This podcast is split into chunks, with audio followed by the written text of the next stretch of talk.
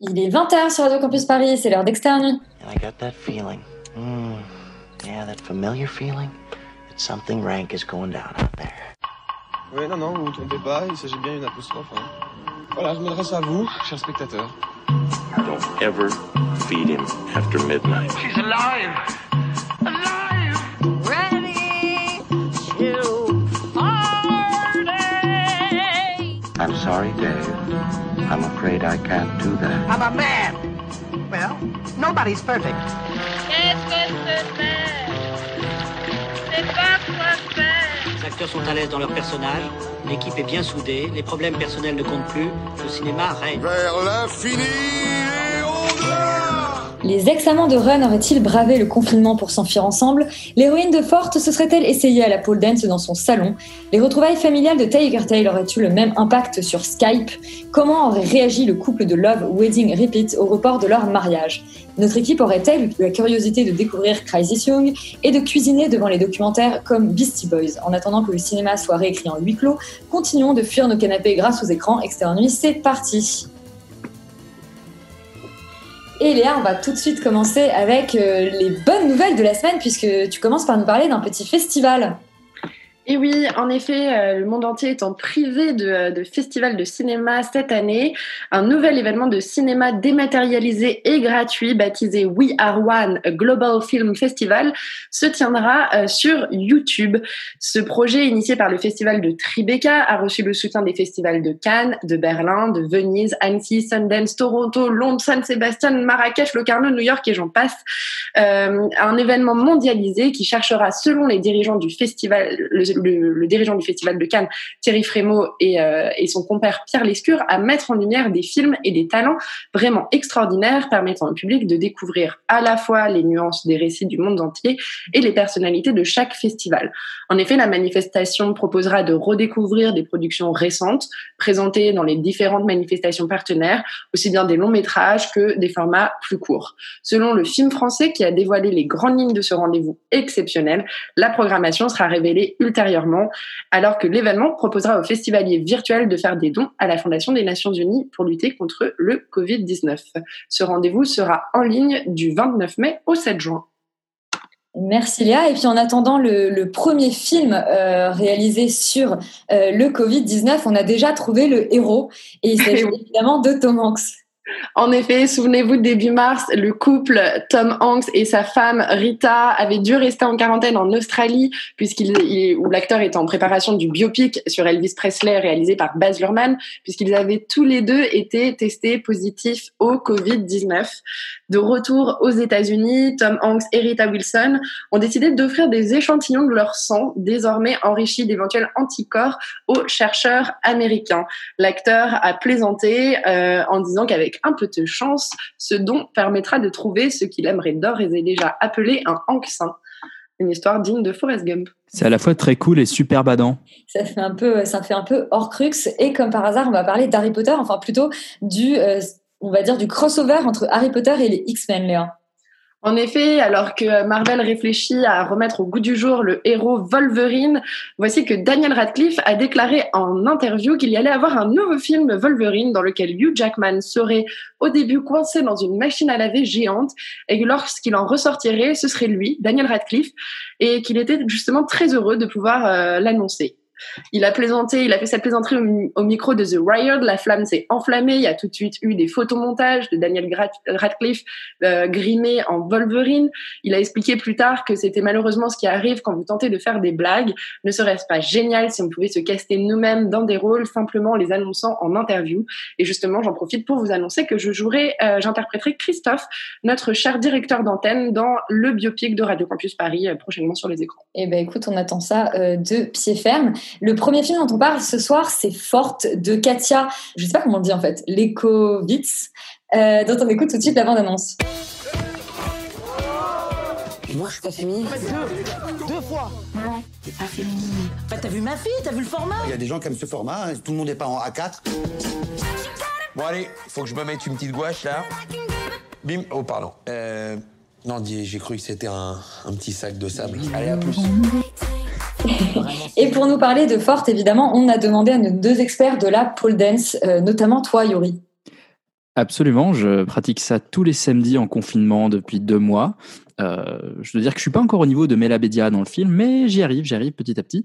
Euh, donc c'est un film qui était censé sortir au cinéma le 18 mars et c'est un des premiers films français à avoir franchi le pas de la distribution en, D, en VOD, enfin plutôt en SVOD directement, en vendant les droits de distribution directement à Amazon. Donc le film est passé de film de cinéma à un Amazon Originals. Euh, c'est l'histoire d'une euh, jeune femme euh, qui s'appelle, euh, je sais plus, je sais plus son nom dans le film. Ça. Nour. Elle s'appelle Nour. Voilà, qui est jouée par Mela Bedia, euh, qui est un peu forte, comme euh, l'indique le titre. Elle est assez masculine et en gros, le film va se centrer autour de sa quête de féminité, puisque c'est ce qu'elle euh, recherche. Euh, elle veut draguer des mecs, elle veut être comme toutes les autres meufs. Et donc, euh, pour ça, qu'est-ce qu'elle va faire? Eh bien, elle va prendre des cours de pole dance avec Valérie Lemercier. Donc, on est sur un pitch de comédie française quand même assez fin, bien senti, loin des clichés et du mauvais goût. Après, bon, je suis un peu méchant de prime abord, mais en, réalité, le film est assez sympathique. C'est pas une catastrophe, c'est juste un film assez banal, quelconque, et qui pour moi est assez dommage dans le sens où finalement on aurait pu raconter quelque chose de très intéressant là-dessus, euh, sur sur la féminité justement, sur les stéréotypes, sur qu'est-ce que ça veut dire de se conformer à un modèle, euh, à un modèle préexistant quand toute la société te dire qu'il faut être maigre, super belle, etc. Et que là en fait, euh, elle, elle, euh, elle, elle, enfin elle, elle a, elle a des codes de beauté qui sont différents. Et au lieu de la, et, là où le film est un peu bizarre, c'est qu'au lieu de l'assumer telle qu'elle, on n'arrête pas de lui rappeler pendant tout le film qu'elle est masculine, qu'elle est grosse, que, qu'etc. Donc il y a, il y a, y a une espèce de de discours un peu ambivalent qui, à mon avis, dessert le film. Et là où je trouve qu'en fait, c'est un film qui aurait dû être écrit par des gens qui ont 25 ans et qui ont peut-être un regard un peu plus neuf, un peu plus pétillant, un peu plus intéressant, un peu plus subversif sur ces questions, plutôt que par des gens de 40, 50 ans euh, qui ont euh, une notion, qui, qui quand même vont nous écrire des répliques du type euh, euh, chaque homme a une part de féminité et il faut l'assumer. Enfin voilà, donc il y a, y a il y a du bon et du mauvais dedans. C'est pas une grosse catastrophe. C'est assez mignon, c'est assez bienveillant, donc c'est un peu dur de l'attaquer. Et euh, il y a quelques moments assez rigolos, notamment avec Jonathan Cohen, euh, qui est quand même toujours extraordinaire, quoi qu'il fasse. Il pourrait nous lire euh, un article des Rock, euh, il serait formidable. Et donc non, il, est, euh, il est bien. Et Mel- Bedia est plutôt bien. Elle tient quand même le film, ce qui est pas évident du tout. Mais bon, euh, ça manque vraiment de finesse et de travail dans les personnages secondaires, notamment le personnage joué par Bastien Huguetto, qui, à mon avis, est totalement à côté de la plaque, est totalement raté, euh, parce que c'est un, personnage qui se cherche euh, sexuellement, c'est-à-dire que qu'est-ce qu'il est gay, est-ce qu'il ne l'est pas, et euh, la conclusion qu'apporte le film. euh, en fait, est assez conformiste et tout ça, tout ça euh, reste en fait assez paresseux, assez mollasson.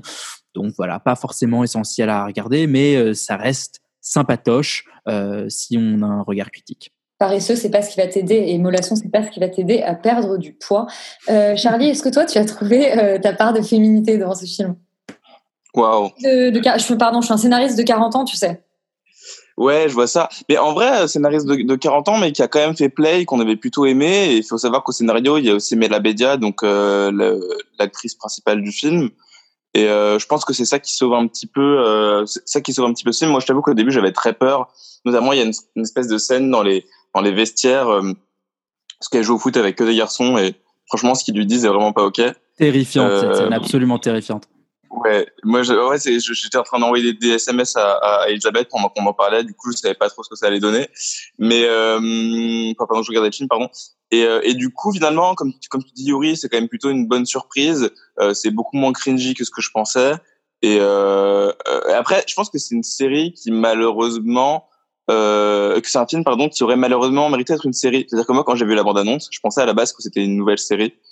Euh, c'est que quand j'ai commencé à, regarder que je me suis rendu compte que c'était un film. Et je pense que justement, toutes ces petites choses qui sont euh, euh, un peu passées à la va-vite, euh, qui, qui toutes ces petites choses qui font que ce film aurait pu être euh, beaucoup plus intéressant. Je pense que c'est des choses qui auraient pu être magnifiées par une série. C'est-à-dire que le personnage, comme celui de Bastien Huguetto, qui est un peu raté, peut-être que dans une série, ils auraient pu lui, app- lui apporter une, une conclusion un plus sympa. Même le personnage euh, de sa meilleure pote, euh, qui, elle- qui est stylé au début et à la fin, genre son sa, sa storyline est arrêtée en deux lignes de, de dialogue, quoi. Alors, Et surtout que, surtout que tout se résout par, par des, des réponses qui, moi, me semblent extrêmement conformistes, alors que le film semble dire qu'au contraire, il faut pas se conformer. Donc, il y a, il y a une sorte de Oui, un- schizophrénie au- à l'intérieur du film qui est un peu c'est bizarre. un peu quoi. fait ce que je dis, mais fais pas ce que je fais, quoi. C'est un peu, euh, c'est un peu, il faut, il faut changer les choses, mais par contre, on est un film français, du coup, on va pas non plus faire plus que euh, un truc qui plaît à tout le monde et voilà. Mais mine de rien, ça reste quand même un film où, euh, voilà, euh, on voit Paris un petit peu plus vivant que ce qu'on voit d'habitude dans ce genre de film. Euh, les acteurs sont quand même sympas, on a envie d'être un peu là avec eux, on a envie d'être leurs potes. Euh, je pensais vraiment pas que j'allais passer un moment très cool en regardant le film, et finalement, je me suis marré, donc c'est pas, c'est pas incroyable, mais, mais ça passe le temps pendant le confinement un, un, soir comme ça si on a envie de regarder un truc et de, de rigoler un peu avec un verre de vin, voilà. Donc une, une petite comédie française qui remplit, euh, qui remplit eh ben, ses exigences de petite comédie française.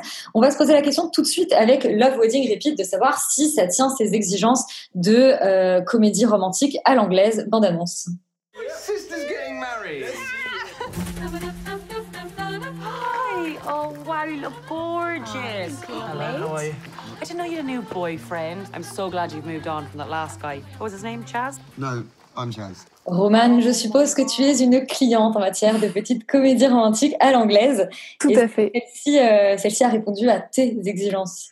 Euh, pas tout à fait. En fait, Love Wedding Repeat, c'est le remake british d'un très mauvais film français qui s'appelle Plante de table, qui était sorti en 2012 et qui était une comédie qui explorait les histoires possibles à partir d'un plan de table différent à, à un même mariage. Et ici, dans ce film, en fait, on est au mariage de Hailey, qui est euh, la sœur de Jack, est le, le, personnage principal. Et Jack va retrouver une fille qui s'appelle Dina, euh, dont il était un peu amoureux euh, il y a trois ans, et qui va essayer de reconquérir pendant ce, ce mariage, tout en empêchant euh, le l'ex de sa sœur de ruiner son mariage. Donc voilà, moi, oui, j'étais cliente parce qu'on a tous besoin d'une comédie romantique pendant cette période où, où les gens doivent se tenir la main avec des gants mais on n'a clairement pas besoin de celle-là. Euh, déjà, en fait, ce qui est super étonnant, c'est qu'ils arrivent à faire un, remake d'un film français qui est déjà mauvais, euh, encore pire, ou en tout cas au même niveau. Et alors que l'idée euh, de, reprendre ce concept de plan de table euh, est, est, plutôt, euh, c'est plutôt malin. En fait, en, en, surtout en ayant l'assurance de faire un film forcément mieux, puisque le film de base est pourri. Mais là, ils ont été beaucoup trop prétentieux parce que le résultat est tout aussi mauvais. Euh, et on sent en plus, je trouve, la prétention euh, des auteurs dans, l'écriture euh, du film. C'est-à-dire que, en fait, on commence le film avec une, une voix off qui est d'ailleurs complètement gratos, évidemment, puisque on ne sait absolument pas qui parle ni au début du film ni à la fin, mais une voix off qui crée une rupture avec les codes de la comédie romantique, puisque elle nous raconte à quel point la vie c'est de la merde et l'amour c'est de la merde. Donc on a une, entrée qui est plutôt comique et qui promet un ton très décalé par rapport au, au, genre de la comédie romantique, et c'est pourtant une promesse qui n'est pas du tout tenue tout le reste du film parce que euh, c'est que le, tout le reste du film exactement la comédie romantique qu'on attend de base avec euh, voilà du Debussy sur le, le, tant attendu, des euh, personnages caricaturaux à souhait et le dispositif du mariage qu'on connaît très bien, surtout chez les Anglais, pour des retrouvailles, etc.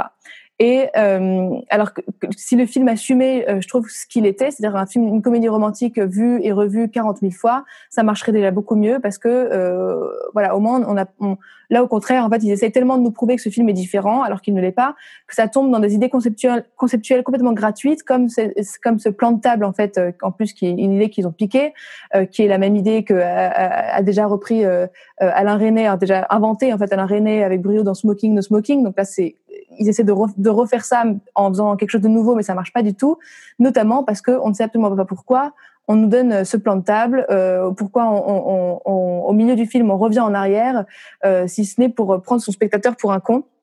Donc euh, pas terrible. Et euh, j'aimerais aussi vous parler de l'étalonnage du film, qui est, je pense, le truc qui m'a fait le plus rire, euh, et ce qui est rare parce que je savais pas que l'étalonnage pouvait avoir euh, une dimension comique. Pourtant, euh, là, il y a en fait la colorimétrie de l'image qui change en plein milieu du plan. C'est là que j'ai le, plus ri dans le film, c'est qu'on a l'impression que l'étalonneur lui-même se faisait chier pendant le visionnage et s'est amusé un peu à bidouiller c'est la balance des blancs euh, pour rendre le tout un peu plus ludique. Donc bravo à lui parce que sur moi ça a marché. Donc voilà, sauf si vous avez euh, envie d'entendre des blagues autour de, de, taille de sexe, des personnages, euh, de voir des personnages inexistants et euh, surtout quand il s'agit de femmes et une mise en scène qui est complètement stérile, moi je vous conseille plutôt de passer votre chemin et de voir ou de revoir euh, Quatre mariages en enterrement qui euh, utilise beaucoup mieux la reine du mariage pour développer une histoire d'amour très british et beaucoup plus beaucoup, beaucoup, beaucoup mieux amené que ce film que je trouve vraiment débile quoi. Même si le même si euh, l'histoire d'amour dans Quatre mariages enterrement c'est le truc le plus raté du film. Euh, mais au moins c'est drôle. Euh, Laurent toi tu adores les blagues de sexe et les mariages En fait, surtout en, en, en entendant, euh, en entendant Roman, je me suis demandé si elle n'était pas malheureuse, en fait, parce que pour dire autant de mal d'un film comme ça, je me demande s'il faut pas être très malheureux. Euh, donc non, c'est donc le Love William Griffith, c'est un film d'un mec qui s'appelle Dean Craig et qui a pas fait grand chose de très connu, beaucoup de trucs pas terribles et pas mal de films de mariage ou de films d'enterrement, voilà, avec des arènes un peu dans le même genre. Il avait réalisé un film qui s'appelait Joyeuse funérailles en 2010, si je dis pas de bêtises, qui était un film qui était assez sympathique. Et en fait, celui-là reprend un peu la même chose et dans, dans, dans un sens, en fait, je, je trouve qu'il vise bas, mais il vise assez juste. C'est-à-dire que c'est pas un film qui, au contraire, moi, j'ai rien trouvé de prétentieux. Euh, j'ai trouvé que c'était vraiment une espèce de repompée de comédie romantique hyper classique, avec euh, quand même, euh, avec pour lui un léger twist au milieu du film que moi, j'attendais pas forcément. Aussi parce que j'ai pas vu No Smoking, No Smoking de, de, Alain Resnais, donc du coup, je pense qu'il y a peut-être des choses que je connaissais pas. J'ai trouvé aussi que le discours finalement du film sur la chance, en fait, parce que, parce que finalement le thème du film et ce que raconte le film, c'est à quel point la chance a une importance fondamentale dans la vie des gens. Euh, et notamment dans leur vie amoureuse, parce que c'est le sujet du film, euh, et pas si débile et assez rigolo. Euh, le tout est parsemé de, de, pas mal de moments euh, d'humour très british, très noir, très cringe, un peu dur.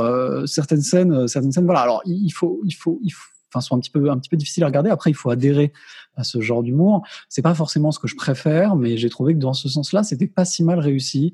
En fait, euh, voilà, c'est un, c'est un petit film, c'est un petit film Netflix. Euh, et en fait, c'est ce qui est amusant, c'est que je trouve que c'est si on part du principe que Netflix c'est un peu les direct to vidéo d'aujourd'hui, euh, c'est un peu c'est un peu un film qui a toute sa place chez Netflix. Et d'ailleurs, c'est plutôt mieux que la plupart des films Netflix qu'on a pu voir.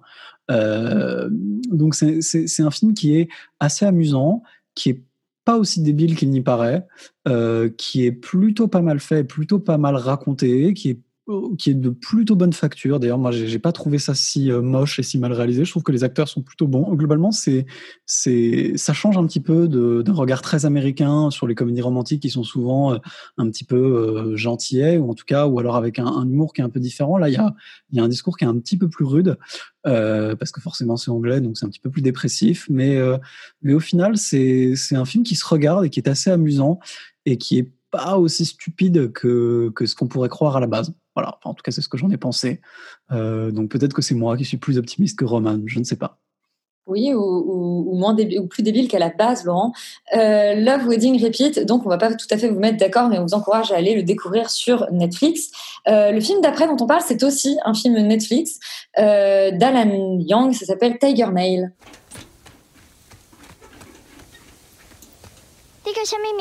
你叫什么名？我叫平水。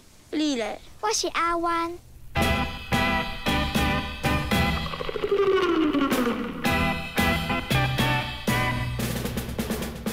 J'ai appelé le film Tiger Nail et donc et pas Tiger Tail, c'est pas tout à fait la même partie du corps, mais il s'agit bien euh, du coup de la queue euh, de ce petit tigre.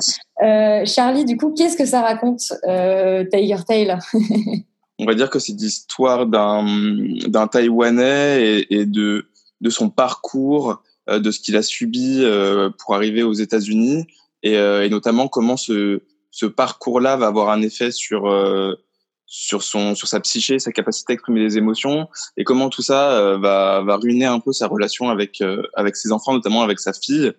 Et, et ce que je trouve intéressant dans ce film, c'est que bah, le réalisateur arrive vraiment à illustrer le parcours de ces gens qui ont été euh, déracinés euh, dans l'espoir d'une vie meilleure et à quel point euh, ils peuvent être broyés par cette nouvelle société et, et, et, tout ça va se retranscrire en fait euh, chez leurs enfants euh, parce que les enfants ne comprennent pas, pas toujours pourquoi leurs parents euh, comment dire pas, trop pourquoi leurs parents sont comme ça pourquoi est-ce qu'ils sont différents c'est vrai que c'est un peu com- compliqué de, de, de gérer voilà cette espèce de, de double culture. Et je trouve que c'est quelque chose que le réalisateur montre très bien. Il a une façon de de diriger sa narration euh, une, façon de, de, de nous montrer euh, les, les événements de la vie de cet homme euh, qui sont pas habituels.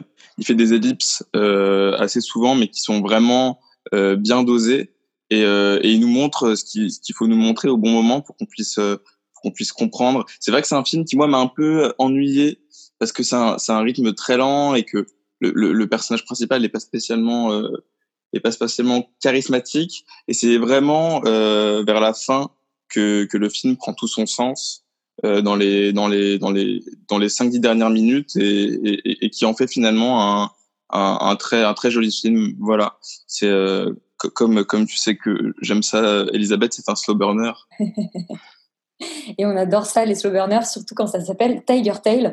Euh, Félix, toi aussi, tu as mis euh, du coup euh, tout le film à trouver ça bien pour la toute fin? Oui, je suis plutôt d'accord avec Charlie. Je trouve qu'en fait, effectivement, c'est très long. C'est très très long au début et ça met du temps à s'installer et du coup euh, pour que il y ait un espèce de un peu un, vertige je trouve en tout cas que qu'on qu'on sente vraiment euh, là où le réalisateur veut nous emmener ça met un peu de temps. Euh, en fait le problème que j'ai c'est que je trouve que le sujet est hyper intéressant et surtout extrêmement contemporain. Je trouve que la structure aussi est très intéressante parce que c'est des flashbacks et un peu des flash forward et en gros on a pas mal d'époques de sa vie qui sont en fait euh, mélangées pour effectivement euh, euh, quelque part faire des espèces d'effets de miroir, de rappel et pour nous faire comprendre en fait pourquoi il réagit comme ça ou pourquoi voilà euh, il est ce qu'il est. Euh, mais en fait le problème c'est que malgré tout ça et, et malgré le fait que ce soit très intéressant et assez novateur je trouve, j'avais l'impression de voir un film relativement classique. Je trouve que effectivement le personnage principal manque beaucoup de charisme. Il y a, il y a je trouve qu'il est il est assez classique en fait et, et, et même dans sa notamment dans la première partie de sa vie, euh, je trouve qu'on on a énormément de d'interactions, énormément de scènes qu'on a déjà vues. Et des fois, j'avais vraiment l'impression de, de cette espèce de d'effet un peu best-of de euh, toutes les scènes en fait qu'on peut un peu s'imaginer qu'on a vu quelque part.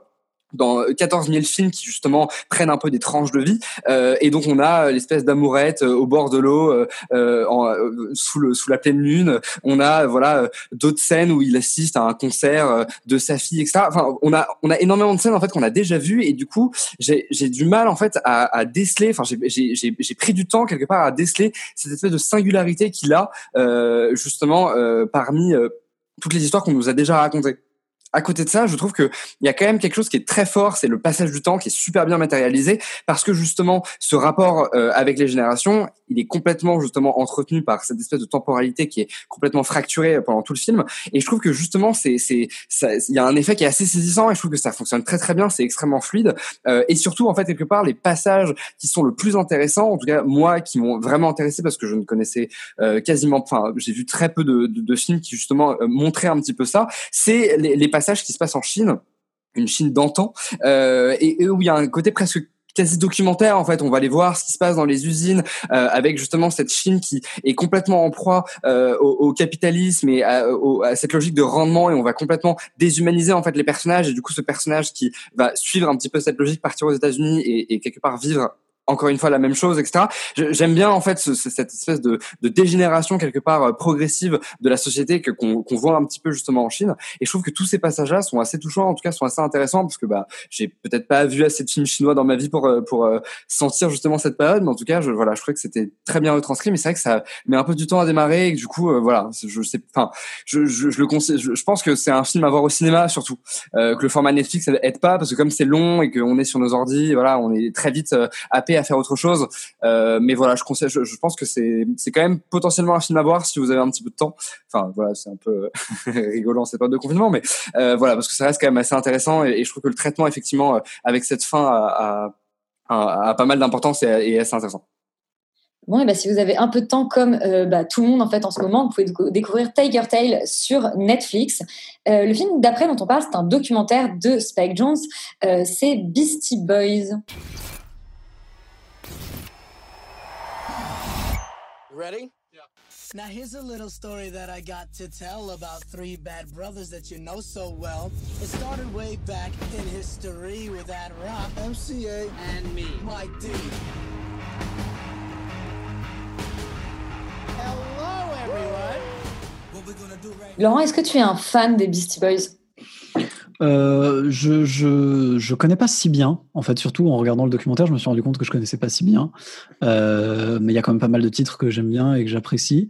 Euh, et, et surtout, en fait, ce qui ce qui est, moi, je trouve très réussi dans ce documentaire que j'ai beaucoup aimé. Euh, déjà, c'est que c'est pas complètement un documentaire, c'est plus une espèce de captation d'un- d'une conférence, en fait, ou d'un truc, ouais, une espèce de conférence documentaire qui a été fait par euh, deux des, trois membres des Beastie Boys euh, à la suite de la mort de Adam Yosh, qui était le- leur, leur, leur troisième comparse. Euh, d'un cancer en 2009, je crois, si je ne dis pas de bêtises, et qui ont, qui, qui, qui ont arrêté le groupe et qui du coup ont fait ce genre de truc pour raconter l'histoire de, de, de, ce groupe, qui a une histoire un peu, un peu étrange et un peu particulière, euh, et, qui, et qui démarre très loin dans les années 70 pour finalement arriver assez tard dans les années 80-90, euh, où ils ont commencé très jeunes, etc. Alors je vais pas vous faire toute l'histoire, mais je trouve que le film, enfin que le documentaire, est, euh, est très réussi parce qu'à la fois, il m'a rappelé à quel point euh, j'aimais Spike Jones et à quel point j'aimais les Beastie Boys. Euh, C'est-à-dire que je trouve qu'il y a beaucoup de, il y a beaucoup, il y a, il y a beaucoup de la patte de Spike Jones dedans déjà, dans la mise en scène, dans la manière dont c'est dont c'est raconté, construit, euh, avec euh, avec toujours cette espèce de, de jeu de décalage entre euh, entre la forme et le fond globalement, parce que parce que c'est ça raconte, ça raconte quelque chose qui est qui est assez qui est assez triste et qui est assez euh, euh, assez pas, pas, pas tragique, mais qui, qui a un côté un peu dramatique, même si ça se finit pas si mal. Euh, et, et cette histoire qui est assez complexe. Euh, mais toujours avec avec une pointe d'humour et une manière un peu décalée de le raconter. Euh, et ça et ça montre bien à quel point ce Spike Jones une espèce de touche à tout un peu invraisemblable qui a fait des choses euh, un peu dans tous les sens, qui va de clips de Weezer à, à comment dire à des clips des Beastie Boys évidemment, à des clips, à des tas de clips de groupes des Daft Punk, puis des films très grand public comme Hair qui était une belle réussite ou des ou même des, des, des voilà des, des shows télé débiles comme Jackass. Euh, c'est un mec vraiment un peu improbable et, et en fait euh, je, je pourrais le rapprocher assez, assez bien des Beastie Boys parce que eux aussi en fait ils ont ils ont cette espèce de côté touche à tout où ils ont testé plein de choses où en fait euh, leur histoire en tant que musicien commence extrêmement tôt où ça démarre à la fin des années 70 à New York où en fait ils commencent à faire enfin ils ont monté un groupe de hardcore euh, new-yorkais euh, voilà euh, après enfin parce qu'ils allaient voir des, des concerts de Bad Brains aussi BGB ou des groupes des groupes comme ça un peu un, peu de la scène indépendante euh, un peu indépendante hardcore de cette époque et ça et en fait le, documentaire en plus de raconter cette histoire qui est assez touchante de ce groupe de potes qui connaît euh, la gloire puis ensuite euh, des passages à vide puis ensuite des moments de créativité intense et ensuite voilà plein plein de choses. C'est aussi un film qui dit pas mal de choses sur son époque et notamment sur comment à la fin des années 70 et des années 80 les comment dire les cultures un peu alternatives qui sont globalement bah, le le hardcore enfin le, punk hardcore on va dire et le et le rap euh, étaient un peu poreuses euh, notamment avec la figure de ce personnage qui est Rick Rubin qui est un qui est un, qui est un producteur de musique extrêmement connu euh, qui a pas l'air d'être quelqu'un d'extrêmement recommandable d'ailleurs mais euh, mais qui a joué un rôle important dans l'histoire des Beastie Boys surtout au début. Et comment et comment voilà cette espèce de de, de, culture alternative en fait arrivait à se mélanger et que on pouvait très facilement passer de de Minor Threat à Run DMC quoi. Et, et c'est assez c'est assez c'est à la fois intéressant c'est à la fois touchant je trouve que la forme est euh, peut-être pas parfaite, mais en tout cas curieuse et que c'est un parti pris assez intrigant. Euh, je trouve que tout ça, en fait, transpire euh, finalement l'amour de, ce groupe qui est les Beastie Boys et, les Beastie Boys eux-mêmes euh, transpirent cette espèce de voilà de, liberté et de côté euh, très humain en fait de leur de leur personnage par rapport à une carrière qui est assez bizarre et assez invraisemblable et extrêmement influente. C'est-à-dire que quand on voit ce truc, on se rend compte à quel point ces types ont influencé une quantité absurde de musique sur les, enfin jusqu'à aujourd'hui, que ça aille de, je de voilà, de Stupéflip à Rage Against the Machine, à des tas de groupes comme ça qui, euh, qui, qui, qui en fait, pour lesquels ils sont extrêmement précurseurs. Donc euh, voilà, pour pour ceux qui, qui aiment un peu cette époque, qui s'intéressent un peu à l'histoire de la musique, même je dirais même au sens large, et, euh, et qui a fortiori aiment bien les Beastie Boys. Je pense que pour moi c'est vraiment une très belle réussite et c'est vraiment à voir. Charlie, tu fais partie des, tu fais partie des fans, toi. Euh, mais en vrai non, parce que les Beastie Boys, ça va être, c'est les choses qui sont un peu dans l'angle mort de ma culture. Ce que j'appelle l'angle mort de la culture, c'est toutes ces choses qui, euh, qui ont, comment dire, qui ont fait l'époque dans laquelle vous avez grandi, euh, qui ont fait les standards de- du mainstream dans lequel j'ai grandi, mais que j'ai pas connu en soi. C'est-à-dire que, euh, je sais pas, la musique électronique, elle a été grave à l'époque où j'étais jeune, elle était grave marquée par les Daft Punk, et j'ai mis longtemps à comprendre en fait pourquoi est-ce que les Daft Punk c'était des précurseurs à l'époque, parce que pour moi c'était normal en fait. Et, euh, et du coup, j'ai eu plus vraiment le voilà le sentiment de redécouvrir un peu mon époque, de re- redécouvrir euh, ce qui a fait le génie de des des sons que j'écoutais quand j'étais plus jeune. Et, euh, et, je, dois avouer que j'ai pas pas grand chose à dire de plus que que Laurent parce qu'il l'a très très bien expliqué. C'est vraiment un documentaire qui donne la pêche. C'est un documentaire qui donne envie de de se marrer, de, de retrouver ses potes, de faire des trucs, de de de, de même peut-être de s'enlever les, les les verrous mentaux qu'on peut avoir dans dans, en grandissant, en se disant ouais je suis en train de devenir adulte, je peux pas faire telle ou telle chose. Euh, c'est vraiment une, une bande de jeunes euh, qui étaient ultra curieux, qui ont testé des choses, qui ont fait ça en se marrant. Euh, c'est plein d'énergie. On voit que cette énergie, ils l'ont, ils l'ont gardée encore aujourd'hui, euh, et ça fait du bien. Ça prouve bien que l'âge physique, euh, ça veut rien dire et que euh, on peut rester, euh, on peut rester jeune toute sa vie. Euh, forcément, Spike Jones, moi, c'est un de mes réalisateurs, un de mes réalisateurs préférés, donc euh, ça fait plaisir de le voir, euh, de le voir aux manettes. Euh, c'est, ça fait un peu TED Talk en beaucoup moins chiant et, euh, et en beaucoup plus euh, divertissant. Non, vraiment, c'était, euh, c'était une bonne découverte. C'était, c'était, c'était un bon moment et, et je le conseille. Surtout si en ce moment, pour pour tous les artistes euh, qui, qui qui se demandent ce qu'ils vont faire à cause du confinement, avec tous ces trucs d'argent et tout machin, c'est un truc qui redonne la pêche et qui qui te donne envie de profiter de ce temps-là pour pour faire des choses et, et pour se laisser aller, pour faire pour faire ce qu'on a vraiment envie de faire. Donc euh, donc regardez-le. Eh ben dis donc, un TED Talk en mieux, inspirant. Euh, Félix, même son de cloche chez toi? Euh, non, pas trop en fait. Étonnamment, je suis assez triste d'ailleurs parce que j'aime énormément Spike Jones comme beaucoup de gens, je présume. Euh, et malheureusement, j'en attendais beaucoup plus en fait, justement parce que euh, j'aime beaucoup le, le, le, le personnage, qu'il a grandi euh, complètement et qu'il a évolué en fait euh, au début pendant cette période-là. Il a, il a été euh, hyper euh, justement avec David Fincher euh, très au fait de cette espèce de mouvement MTV, euh, de Clipper, etc. Et c'est comme ça qu'ils ont un peu connu justement le, le cinéma. Et je trouve que c'est extrêmement sage en fait comme comme documentaire et cette espèce de démarche de filmer une keynote et en même temps pas vraiment. J'avoue que ça m'a un petit peu ennuyé.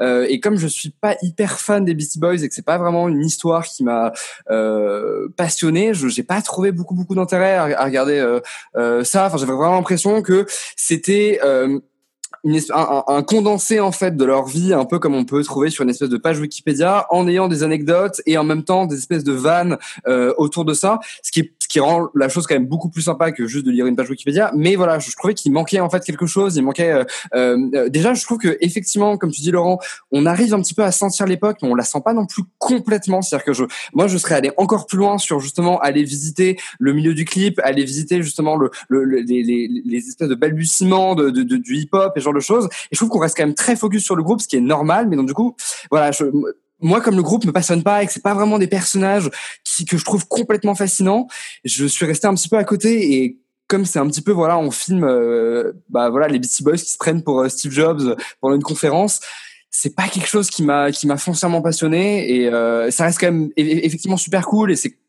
je suis assez d'accord avec Charlie. Je trouve qu'il y a, il y a une vraie énergie et que ça redonne un petit peu le, le moral quand on veut euh, potentiellement faire des trucs et qu'on n'a pas forcément d'argent et qu'on est un petit peu underground. En attendant, euh, j'a- j'avoue que c'est pas non plus. euh, Enfin, je- pour moi, c'est pas le documentaire du siècle. Quoi. Je- je- en fait, il manque un point de vue surtout, je trouve, euh, et que finalement, Spike Jones, on le sent parce que voilà, il est, il, est un peu en décalage et il, il fait un peu euh, des fois le, le joujou avec euh, avec euh, la forme ou genre de choses et qu'il y a quelque chose de très ironique en fait dans la manière dont c'est fait. Mais je trouve qu'il manque un vrai point de vue, un vrai angle d'attaque en fait sur ce, sur ces Beastie Boys. Et là c'est c'est un peu trop scolaire. On fait juste un peu raconter leur, enfin c'est eux qui racontent leur vie et ça s'arrête là. Et du coup je quand je regarde un documentaire, j'aime bien justement qu'on prenne un point de vue un peu extérieur à la, à la chose qui est un peu étudiée. Et là, je trouve que le, le point de vue est peut-être un peu trop intérieur. Et donc, du coup, c'est rigolo parce que des fois, c'est un peu méta, ça déconstruit un petit peu le mythe. Et les Beastie Boys, des fois, re- re-regardent un petit peu quelque part leur carrière. Et c'est du coup assez intéressant là-dessus parce qu'ils se rendent compte que bah, des fois, ils étaient hyper misogynes, ce genre de choses. Mais à côté de ça, je trouve que voilà, ça reste un petit peu, euh, un petit peu classique et un petit peu, euh, enfin voilà, ça m'a pas passionné en tout cas. Tu es un pisse-froid et un philistin, Félix. Voilà. Euh, Ça, on le savait. Yuri, du coup, tu, j'imagine que tu t'inscris plutôt dans la veine de, de Laurent et Charlie? Oui, moi j'étais totalement emballé par ce documentaire. Alors, euh, ce que dit Félix n'est pas totalement faux, mais moi j'ai décidé de passer outre. Euh, je trouve qu'au contraire, ce côté de spectacle filmé, parce que c'est comme si c'était un two-man show en fait. C'est pas du tout. euh, c'est assez étrange en fait, c'est assez déroutant au début. Et en fait, je trouve que c'est ce qui apporte toute la vie en fait de ce documentaire.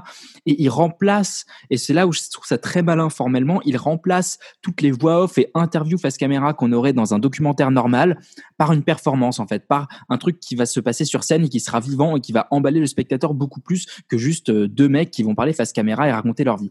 Et donc dans cette hybridation entre documentaire et spectacle, je trouve qu'il y a aussi une résonance avec bah, avec en fait la musique des Beastie Boys qui mélangeait mais énormément d'influences et vraiment si vous voulez euh, rire aussi parce que je trouve qu'il y a quelque chose d'extrêmement libérateur de voir de, de quelle façon beaucoup de leurs trouvailles entre guillemets sont dues à à une sorte de délire total puisqu'ils vont faire des conneries et ils vont penser qu'ils pensent que ça va jamais passer et puis en fait ça passe et en fait on les prend au sérieux. Donc c'est beaucoup beaucoup de leur histoire est, est, quand même basée sur ça sur le fait qu'ils faisaient des blagues et qu'ils se marraient qu'ils faisaient ça pour déconner et que les gens les ont pris au sérieux quand ils déconnaient. Voilà, je trouve qu'il y a quelque chose d'assez libérateur et d'assez euh, d'assez enthousiasmant dans ce film et euh, vraiment moi je connaissais pas du tout leur histoire. Et effectivement ce que disait Laurent sur le sur le côté euh, sur le côté euh, euh, portrait de l'époque euh, sur le côté euh, également des protagonistes de cette scène là que je connaissais pas forcément mais en fait on en apprend plein. Moi je j'ai appris j'ai appris des choses j'ai ri. Été super ému parce que vraiment à, la fin le documentaire prend une tournure assez tragique assez émouvante. Donc voilà, et ça dure quand même deux heures et au début j'avais un peu peur et en fait c'est ça passe ça passe tranquillement quoi. Et où est-ce qu'on peut trouver ce, ce documentaire Beastie Boys de Spike Sur Apple TV Plus, vous pouvez vous, vous pouvez vous abonner pendant une semaine, c'est gratuit, vous désabonner après avoir vu le film. Dans la plus plus stricte légalité, on a tous regardé le film sur euh, Apple TV+. Bien sûr. Euh, eh bien, on va passer aux séries. Et la première dont on parle aujourd'hui, c'est Run. Run qui est créé par Vicky Jones et euh, une habituée, on en parle toutes les semaines, euh, Phoebe Waller-Bridge.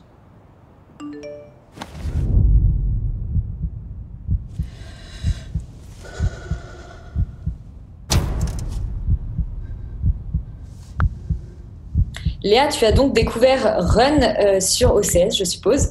Euh, Qu'est-ce que ça raconte? Et ben Run, ça commence dans la voiture de Ruby Dixie, euh, une trentenaire, plutôt 35 ans, qui a l'air un peu déprimée, un peu au bout de sa vie, et soudain elle reçoit un texto de Billy Johnson, lui écrivant juste en lettres capitales Run. Euh, elle hésite un moment, elle ne répond pas, puis revient sur sa décision et répond à son tour run. Et là, euh, le show commence véritablement puisqu'elle se met à, à, à- tout laisser tomber. On, on comprend qu'elle était au téléphone euh, avec quelqu'un, euh, qui lui demande, enfin, clairement son compagnon, qui lui demandait si elle serait là à midi à la maison pour réceptionner des écouteurs qu'il avait commandés en ligne. Elle lui dit oui, oui, bien sûr. Avant, elle doit aller à son cours de yoga. Et en fait, elle prend son sac avec ses affaires de yoga. Elle monte dans un avion direction New York. Et arrivée à New York, elle monte dans un train où elle est euh, rejointe par le fameux euh, Billy euh, Johnson, interprété par le comédien Domhnall Gleeson. Domhnall Gleeson, on l'avait découvert dans le film Il était temps, où il jouait justement un, un, un jeune homme qui pouvait voyager dans le temps en s'enfermant dans une armoire. On l'avait découvert aussi dans The Revenant, dans Brooklyn, dans Ex Machina, un super comédien aux origines irlandaises. Et dans Star Wars Et dans Star Wars. Et donc, on, on les retrouve tous les deux euh, dans ce train. On comprend qu'ils ont été ensemble euh, à l'époque de l'université, donc clairement euh, plus de 20 ans auparavant. Et, euh, et qui s'était fait une sorte de promesse. C'était euh, le jour où l'un des deux enverrait Run à l'autre. Euh, si l'autre répondait, il montrait dans le premier train qui partait après 17 heures de la gare de New York. Et ils se retrouvent donc dans ce train de, en direction de Chicago. Est-ce qu'on peut spoiler un peu euh, On peut spoiler un peu, on peut tout à fait spoiler un peu et surtout on veut savoir ce que tu en as pensé. Oui, alors euh, écoute, moi jusqu'à présent je trouve ça très sympathique. J'ai pas mal accroché à l'épisode pilote. On découvre euh, donc euh, en fait que elle, euh, Ruby Dixie, est, euh, est mariée, qu'elle a aussi deux enfants. Ça a l'air de changer un peu la donne pour Billy de découvrir ça. Lui, il a l'air d'être célibataire. C'est un mec qui écrit des, des bouquins de développement personnel qui ont l'air d'avoir un certain succès. Il, il est harcelé par une femme au téléphone euh, dont il annonce que c'est en fait son son agente qui euh, qui euh, qui le harcèle. Mais donc là dans, dans le principe de l'épisode 1 qui se passe entièrement dans le train et jusqu'à la fin de l'épisode 2 où ils sortent du train à Chicago j'ai pas mal accroché. L'épisode 3 m'a un peu plus refroidi euh, dans l'épisode 3 on, découvre le personnage de Archie Panjabi euh, donc la comédienne Archie Panjabi qu'on avait découvert dans euh, The Good Wife la, série de Ridley Scott. Kalinda c'est une super comédienne. Donc là on la découvre on comprend qu'elle est supposément l'agente de, de Billy mais qu'il y a peut-être un peu plus que ça entre eux qu'ils ont peut-être en fait une relation ensemble c'est un peu étrange. Euh, Il y a pas mal de pistes. Je pense que je vais quand même continuer à regarder la suite. Mais c'est vrai qu'il y a des trucs qui sont un peu déceptifs. hein. On retrouve un peu du génie d'écriture de Phoebe Waller-Bridge. Il y, a- des répliques assez cinglantes. Il y a des, situations euh, assez drôles. On retrouve un peu de l'esprit aussi de Girls quelque part. C'est assez euh, assez marrant. Je trouve qu'il y a un truc assez intéressant de, de savoir est-ce que finalement j'ai fait ma vie avec la bonne personne ou pas, et est-ce que c'est possible de retourner en arrière sur un coup de tête. Le personnage de Ruby a une sorte de crise de conscience où elle se dit mais j'ai quand même des enfants et il manque et, et elle se retrouve un peu coincée dans cette situation, mais euh, je reste un peu sur ma faim parce que je trouve que finalement les enjeux sont quand même euh, pas très réalistes. euh, très alambiqués, on comprend pas forcément. En fait, on a l'impression d'avoir à la fois tout compris et rien compris quand on arrive à la fin de l'épisode 3. Du coup, je suis un peu mitigée. Yuri, est-ce que tu es mitigé Est-ce que toi aussi, tu as l'impression d'avoir tout compris et rien compris à la fois devant Run? Je sais pas, mais je suis mitigé quand même, euh, dans le sens où je trouve la promesse de la série assez sympathique, de dire que deux amants qui ont vécu une histoire d'amour euh, très passionnelle, très très forte, euh, il y a de nombreuses années, se font une sorte de, de promesse de, de se retrouver, de tout lâcher euh, coûte que coûte. Et en fait, c'est la pire idée du monde. Humainement de, de, de tout lâcher pour retrouver ton amant d'il y a 15 ans. Je pense que vraiment personne n'aurait envie de faire ça dans la vie et la série se, se lance ce pari-là de, de, montrer ce que ça donnerait. C'est pas tout à fait réussi, c'est pas non plus tout à fait raté, ça se laisse regarder, c'est assez sympathique, le rythme est intéressant et effectivement l'écriture est- l'écriture est bien. Alors Phoebe Waller-Bridge est a priori juste productrice en fait sur la série, mais Vicky Jones est, sa metteuse en scène du spectacle Fleabag dont on vous a parlé il y a quelques semaines. Donc euh, c'est un duo créatif effectivement qui marche plutôt bien et qui fait toujours mouche à certains moments. Moi, j'ai un problème euh, plus général de direction artistique. Je trouve la série assez moche, en fait. Je, je trouve que c'est assez désagréable à regarder. Euh, je trouve également qu'il joue pas très bien. Je trouve ça assez mal dirigé, étrangement. Je trouve que, notamment, la, la comédienne euh, que, que, que, je ne connaissais pas, bah, moi, elle me déçoit totalement. Et Domal Gleason aussi. Je trouve que tous les deux ont un, ont un style de jeu qui, qui me dérange, qui, que je trouve pas naturel. Euh, J'ai l'impression qu'ils sont tout le temps un peu constipés, euh, les yeux plissés, euh, la bouche fermée, et qu'ils ils prennent jamais vraiment plaisir à jouer ça. Ils ont, ils, ils ont jamais vraiment euh, euh, de moments de légèreté. Ensuite, les personnages sont un peu mus par parfois des, des des intentions très très brutes, très très brutales. Euh, par exemple, le personnage féminin de Ruby qui dit "Oh, en fait, je veux je veux juste baiser." Bon bah OK, c'est le seul c'est l'enjeu de l'épisode et moi je trouve que tout ça est un petit peu un petit peu trop facile de temps en temps. Néanmoins, ça se laisse regarder de manière assez sympathique et rigolote. Euh, c'est des c'est du c'est du format de 30 minutes, donc ça se ça se ça se regarde tout à fait facilement. Je suis également intrigué de voir ce qui va se passer par la suite et comment la série va se résoudre et comment ils vont euh, emmener ces personnages là. Moi, ce qui me manque aussi, c'est un peu la dimension de road trip un peu fou, c'est-à-dire que finalement ce côté euh, cette promesse de road trip de, genre en fait qui est absolument pas tenue c'est-à-dire que on, est tout le temps dans du va-et-vient dans, dans une sorte d'indécis- d'indécision permanente et c'est une série qui comme ses personnages en fait est assez indécise qui sait pas ce qu'elle veut et du coup c'est un petit peu dommage Ouais, ça manque complètement de folie. Euh, pour info, la- l'actrice principale, euh, elle s'appelle Merritt Weaver et on a notamment pu l'apercevoir dans la série western Netflix Godless, pour ceux qui l'ont regardé comme moi. La série d'après dont on va parler, c'est Crisis Young. Alors là, pour le coup, on est sur un format, euh, on est sur du 10 fois 6 minutes, si je ne dis pas de bêtises. C'est un format euh, Black Pills au départ. On va écouter une courte bande-annonce qui va nous annoncer le programme. C'est la plus belle fleur que j'ai jamais vue. À part toi, bien sûr.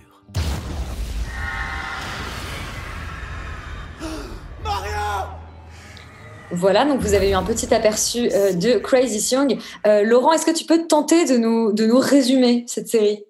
La réponse à cette question est non. Euh, non, plus sérieusement, euh, oui, je peux essayer. C'est- très bizarre. C'est l'histoire d'un type qui, est le héros au cœur brisé euh, et qui, suite à la. Alors, enfin, ça- ce que sa, femme se fait couper la tête et envoyer le corps à l'autre bout du monde par Baby Jesus, qui est une espèce de de, démon géant à poil. J'ai pas vraiment d'autres d'autres manières de le décrire. Se réveille vraisemblablement des siècles plus tard, en tout cas, pour euh, pour euh, essayer de, récupérer donc du coup le, corps de sa femme et de le réunir à sa tête pour la ressusciter et enfin vivre avec elle. En gros, c'est c'est un peu ça l'histoire, mais tout ça n'est qu'un prétexte un peu euh, un peu étrange, pour raconter une histoire un peu bizarre qui est en fait une espèce de de, de, parodie de Ken le survivant quoi. Voilà pour ceux qui connaissent c'est une série des années 80 euh, euh, japonaise très euh, très violente avec des dialogues particulièrement stupides. Et c'est une série qui est réalisée par Jérémy Perrin. Jérémy Perrin qui est un qui est un réalisateur qui avait fait Last Man, Last Man qui est aussi sur Netflix que je vous conseille de regarder beaucoup plus que Crazy Young, euh, et qui est manifestement un, un, amoureux de tout ce qui est euh, en gros les mangas japonais euh, des années 80, 90, etc. Euh, et que et d'ailleurs et d'ailleurs qui, qui, qui est semble-t-il aussi un, enfin d'ailleurs je trouve parce que la série en fait bénéficie quand même de pas mal de, enfin d'une belle réalisation en termes d'animation. bon, vraiment c'est quand même plutôt de bonne qualité, même si on voit que ça a été fait au rabais parce qu'il y a beaucoup de, de, de reprises de certaines animations à droite à gauche parce que clairement en fait c'est une série Black Pills et que Black Pills en fait ils n'ont jamais donné les budgets suffisants pour faire des choses bien et ça n'a jamais vraiment été bien euh, ou presque jamais. Et, euh, et cette série ne faillit pas à cette règle. C'est-à-dire que c'est soit en fait j'ai absolument rien compris soit euh, et donc du coup je, je, je clairement j'ai pas du tout les références et je suis complètement paumé. Soit c'est complètement nul. C'est-à-dire que il y a euh, une espèce de simili sous-texte euh, avec des, des, des, des, vagues volontés de, de, de, psychanalytique en gros derrière évidemment comme le titre euh, Crisis Jung comme Carl Carl Gustav Jung évidemment. Euh, et, et honnêtement moi j'ai rien vu d'autre qu'un truc euh, globalement hyper trashos très gratuit un peu fastoche pas très intéressant sur la sur le développement du, du psychisme en gros parce que il s'agit un peu de ça c'est un peu le thème de la série. Euh, même si globalement il y a quelques moments qui m'ont un tout petit peu fait sourire parce que je vois vaguement les références à Ken le survivant mais au-delà de ça ça va vraiment pas loin. Euh, c'est très très what the fuck mais en fait pour les mauvaises raisons, c'est-à-dire que ça, ça, c'est, il y a une espèce de, de côté un peu, euh, un peu qui se regarde, c'est-à-dire qu'on fait exprès de faire des trucs trashos, débiles et what the fuck pour faire des trucs trashos, débiles et what the fuck parce qu'on peut, et du coup, euh, ça ne sert à rien, ça ne sert aucun propos, euh, et c'est euh, et c'est très faible, et c'est dommage parce que Jérémy Perrin, encore une fois, dans Last Man, euh, il est il est super, et la série Last Man est super, donc donc là vraiment, Création pour moi, c'est un très gros échec.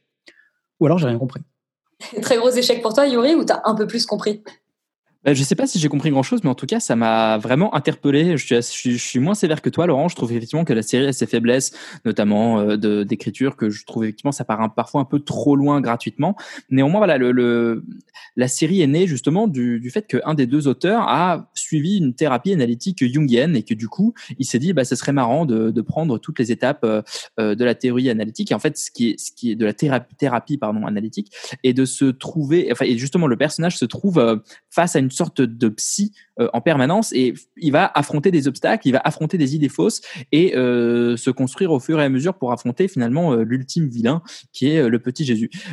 Voilà, moi je, trouve que la série va tellement loin, tellement tellement de fois que c'est quelque chose qui est très très difficile à appréhender et le format 10 fois 6 minutes fait qu'on passe une heure complètement halluciné et complètement complètement folle et rien que pour ça moi je trouve que ça vaut la peine quand même d'être vu et notamment je pense que parce que c'est une série qui qui mérite d'être vu euh, avec plus de modération. Je pense que c'est un peu intéressant de, de, de décortiquer un peu le symbolisme de chaque truc. Après, effectivement, c'est pas extraordinaire, mais on s'en prend tellement plein la gueule avec des idées totalement débiles et folles comme euh, euh, le héros euh, auquel pousse des seins et, et en fait il y a du lait dedans, il le boit, il le recrache pour euh, pour tuer ses pour tuer ses ennemis. Enfin, c'est vraiment super.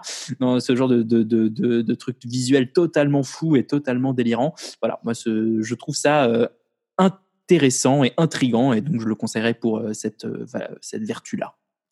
On a, on a oublié de préciser, effectivement, c'est une série Black Film, c'est une série qui est, qui est disponible sur Netflix. Euh, Félix, Tim Yuri ou Tim Laurent? Ai-je besoin de te poser la question?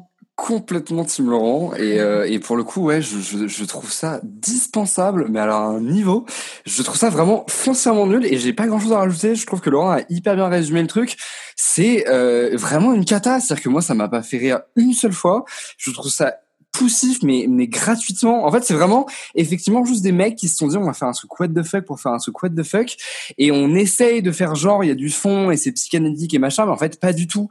Et euh, et, et je, du coup je, je, vraiment je ne vois aucun intérêt à ça. Alors à la limite si ça fait rire ou si on aime le côté trash pourquoi pas mais alors moi c'est pas du tout mon cas. Je, je trouve que c'est c'est quand c'est gratuit et c'est c'est juste vraiment deux mecs qui se sont dit hey, on va être un petit peu subversif ça m'intéresse pas en fait.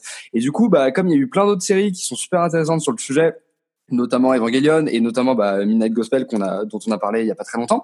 Euh, passez votre temps à regarder ça plutôt que plutôt que ce truc là c'est vraiment Black Pills euh, euh, dans toute sa splendeur. C'est c'est voilà vulgaire trash et c'est c'est cheap. Ça raconte enfin non vraiment je vraiment je trouve ça horrible. Et c'est fini. Je n'ai rien à dire dessus Et c'est horrible. Et bien très bien, on va pas du tout vous mettre d'accord sur Crisis Young.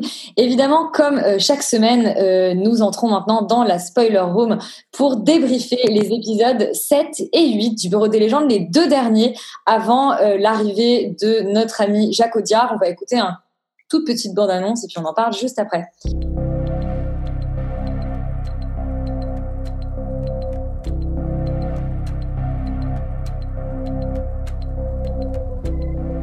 Roman, alors qu'est-ce qui se passe dans ces épisodes 7 et 8 Beaucoup de choses, il se passe beaucoup de choses dans ces deux nouveaux épisodes qui donnent euh, notamment pas mal de réponses et qui, euh, qui bouclent aussi beaucoup d'intrigues euh, a, qui ont été développées dans les premiers épisodes. On a notamment Marie-Jeanne qui échappe à une attaque terroriste dans son hôtel au Caire. On a Pacemaker qui lui est rapatrié en France en secret pendant que Malotru lui est chargé d'engager Kennedy à la DGSE, euh, tout en sauvant bien entendu Nadia El Mansour comme il sait bien le faire euh, des griffes des Russes. Euh, donc voilà, moi qui, qui étais un peu déçue par les deux épisodes précédents, euh, j'ai trouvé cela absolument géniaux. Euh, déjà parce que le, le début de l'épisode 7 est très très fort. On a une rencontre entre euh, Gigia et Malotru où on comprend absolument plus rien de ce qui se passe. Et cette scène pour moi est très représentative de, de l'intelligence de la série parce que dans, dans sa maîtrise en fait de, de l'ellipse, parce que on va tout le temps droit au but, même si on perd un peu le spectateur au début, on va lui expliquer ensuite dans le reste de l'épisode comment ça fonctionne et pourquoi on a fait ça avant, et on évite tout ce qui est euh, euh, superficiel, etc. C'est tout le temps, euh, c'est très finalement en accord avec le, le monde de- de- d'espions parce qu'on va toujours droit au but, et c'est très fort parce qu'en quelques minutes ils arrivent à créer une tension. Euh, euh, très forte alors qu'on sait même pas encore nous spectateurs pourquoi on est tendu et d'ailleurs, la tension était très présente dans ces deux épisodes puisque euh, on a justement Marie-Jeanne qui manque de se faire tuer, de se faire tuer, et on a très peur pour elle. On a le départ de Nadia El Mansour euh, qu'on a euh, aussi euh, plaisir à retrouver dans ce dans ce circuit d'espions qu'elle connaît très bien, mais qui sans jamais en faire euh, complètement partie. Il y a d'ailleurs une scène absolument sublime entre euh, euh, Malotru et, euh, et elle, elle qui est dans le bus et lui qui, qui la regarde en la suivant en voiture. Euh, et en fait, ce qui est très beau, c'est que le Eric Rochant fait durer cette scène à la fois romanesque et angoissante pour euh, laisser planer le doute. Peut-être que c'est la dernière fois qu'ils se voient, on ne sait pas. Et c'est d'autant plus émouvant quand on sait que euh, s'agit des deux, des, deux derniers épisodes de- d'Éric Rochant. Donc finalement, lui aussi doit dire adieu à ses personnages. C'est très émouvant. Ouais, c'est vraiment deux épisodes d'adieu, Yuri. Oui, c'est ce que je leur reprocherais probablement parce que si euh, je me positionne en tant que fan de la série et en tant que personne qui a suivi le truc depuis le début, euh, en suivant également un peu le parcours d'Éric Rochon à travers ça, je trouve ça effectivement très émouvant. Mais euh, si je regarde ça d'un point de vue de storytelling et de narration, et en fait, je m'en fous d'Éric Rochon là-dedans. C'est-à-dire que qu'est-ce qu'on qu'est-ce qu'on apprend sur les personnages? Et en fait, pour moi, c'est un peu le problème. C'est-à-dire qu'effectivement, c'est la fin des épisodes d'Éric Rochant. Donc, on a plein de trucs un peu émouvants euh, qui font écho à lui en, tant qu'auteur, mais finalement, qui pour moi desservent la série parce que ça met en lumière les problèmes structurels dont souffre cette saison 5, à savoir, elle ne sait pas euh, quoi faire de ses personnages et elle n'arrive pas aussi bien que les séries auparavant. Ça reste toujours très très bien parce qu'on est dans le bureau des légendes, donc on chipote. Mais enfin, vraiment, c'est c'est assez compliqué de, de, de voir que bah voilà il y a- un épisode qui est quasiment entièrement centré sur Marie-Jeanne qui est l'épisode 7 et puis Marie-Jeanne dis- disparaît totalement dans l'épisode 8 donc euh, c'était c'était quelque chose que la série arrivait, arrivait beaucoup mieux à faire avant et que depuis le début de cette saison elle arrive un peu moins à faire. Enfin c'est un peu bancal en fonction des épisodes. Et là je trouve que c'est vraiment révélé et, et cette euh, et cette cet épisode 8 ressemble à une fin de saison en fait. J'ai trouvé ça très dérangeant dans le sens où j'avais l'impression que Rochant fermait boutique euh, il disait au revoir à ses personnages et finalement j'ai un peu peur que les deux épisodes de la semaine prochaine soient quelque chose qui soit totalement décorrélé de ce qu'on a vu avant parce que finalement il a clos énormément d'intrigues dans ces deux derniers épisodes. Et du coup le fait que ce soit que sur huit épisodes explique aussi pour moi le fait que euh, ben, ils avaient moins le temps de développer le reste sur les épisodes d'avant. Donc euh, un peu mitigé, même si ça reste très très très bien. Et la scène de l'attentat dans, l'hôtel est absolument magistralement foutue. Euh, c'est extraordinairement bien fait pour une série euh, pour une série française et même euh, globalement c'est brillamment écrit, brillamment foutu. Donc non non, regardez-le, c'est extraordinaire. Mais ça reste pour moi quand même un peu plus faible que ce que la série a pu proposer par le passé. Je ne suis pas d'accord, mais ce n'est pas à moi de parler, c'est à Laurent. Euh, et ben c'est marrant parce que je ferai un peu le même constat, c'est-à-dire que j'ai, moi j'ai eu un peu l'impression de voir des épisodes de fin de saison. Ah oui. Euh, je trouve que je trouve que ça, ça pourrait que moi, moi ça m'irait pas si mal en fait comme fin de saison. Euh, ça laisse suffisamment d'ouverture pour les pour la suite, etc. Je, je trouve que le, le, le, le rythme en fait ça- s'accélère un tout petit peu dans ces deux épisodes et du coup je c'est ils sont ils sont plutôt meilleurs que les deux précédents en effet et c'est parmi peut-être les meilleurs de la saison en tout cas de ceux que j'ai enfin en attendant les deux prochains. Euh, mais mais voilà après au-delà du fait que la série est vraiment super au-delà de voilà et au-delà des problèmes que j'ai déjà relevés et que Yuri a à nouveau relevé euh, sur euh, le, le, voilà le, clairement, ils ont un petit peu de mal à gérer autant de personnages et du coup, il y en a pas mal qui passent un petit peu à la trappe et je trouve que c'est un petit peu dommage. Euh, mais bon, en même temps, il faut en introduire de nouveau. Enfin, il y a toujours, il y a toujours des espèces de passages, de, de, de périodes de transition dans ce genre de série et donc du coup, c'est pas, c'est pas complètement euh, absurde et je sais pas s'il pourrait faire beaucoup mieux. Euh, voilà, bon, ça reste une très bonne série. Je trouve que ces deux épisodes sont assez intéressants euh, et en effet, il y a un petit côté touchant parce que c'est les derniers épisodes de Rochant. Mais du coup, je suis d'autant plus curieux de voir ce qu'ils vont réussir à faire sur les deux derniers euh, qui vont sortir la semaine prochaine et qu'on attend avec beaucoup d'impatience. Et Léa, alors, est-ce qu'il y a des nouvelles théories cette semaine? Je sais pas, mais en effet, on peut que valider la théorie que c'est les adieux de Rochon. L'épisode 8 fait 1h10, donc il dure quand même plus longtemps que les autres épisodes. C'est souvent un peu une tradition quand on dit adieu ou quand on essaye de clore euh, une série, de faire un dernier épisode qui va durer un peu plus longtemps que les autres. Euh, moi, juste que j'ai beaucoup apprécié, même si euh, bon, c'est un peu une rengaine euh, au sein du Bureau des légendes, c'est d'avoir deux fois de suite le même mécanisme, c'est-à-dire qu'on a le mécanisme avec euh, le stress dans la prise de la prise d'otage dans l'épisode centré autour de Marie-Jeanne, dans l'épisode d'après, on a un peu le même mécanisme narratif qui se passe autour de Nadia El Mansour euh, et de est-ce qu'elle va échapper aux Russes, euh, mais ça reste quand même toujours aussi jouissif.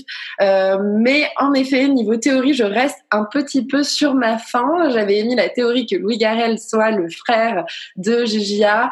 Ça a pas l'air de prendre cette piste-là. Moi, en fait, je me demande quelle base Audiard va établir pour euh, justement ouvrir sur une potentielle saison 6, mais en tout cas une suite du Bureau des légendes sans Rochant, c'est-à-dire mettre en place peut-être des personnages euh, moins importants du Bureau des légendes qui pourraient quand même être là dans une éventuelle suite, peut-être donner plus d'importance à Louis Garrel, en apprendre un peu plus sur son personnage, pourquoi pas propulser Marina Loiseau à la tête du Bureau des légendes, puisque ce serait pour l'instant Raymond Sisteron est pressenti pour prendre la suite de GGA moi, j'y crois pas vraiment et je pense qu'on peut s'attendre à un gros twist et peut-être qu'il va se faire trahir par Lise. Moi, c'est un peu ce à quoi je m'attendrais, c'est que ça soit Lise qui prenne la tête du bureau des légendes et que grosse trahison euh, au sein euh, du couple des chouquettes. Mais euh, voilà, c'est les dernières théories que j'aime et je m'attends à voir sortir un personnage du placard, en tout cas à voir peut-être même arriver un tout nouveau personnage dans ces deux derniers épisodes.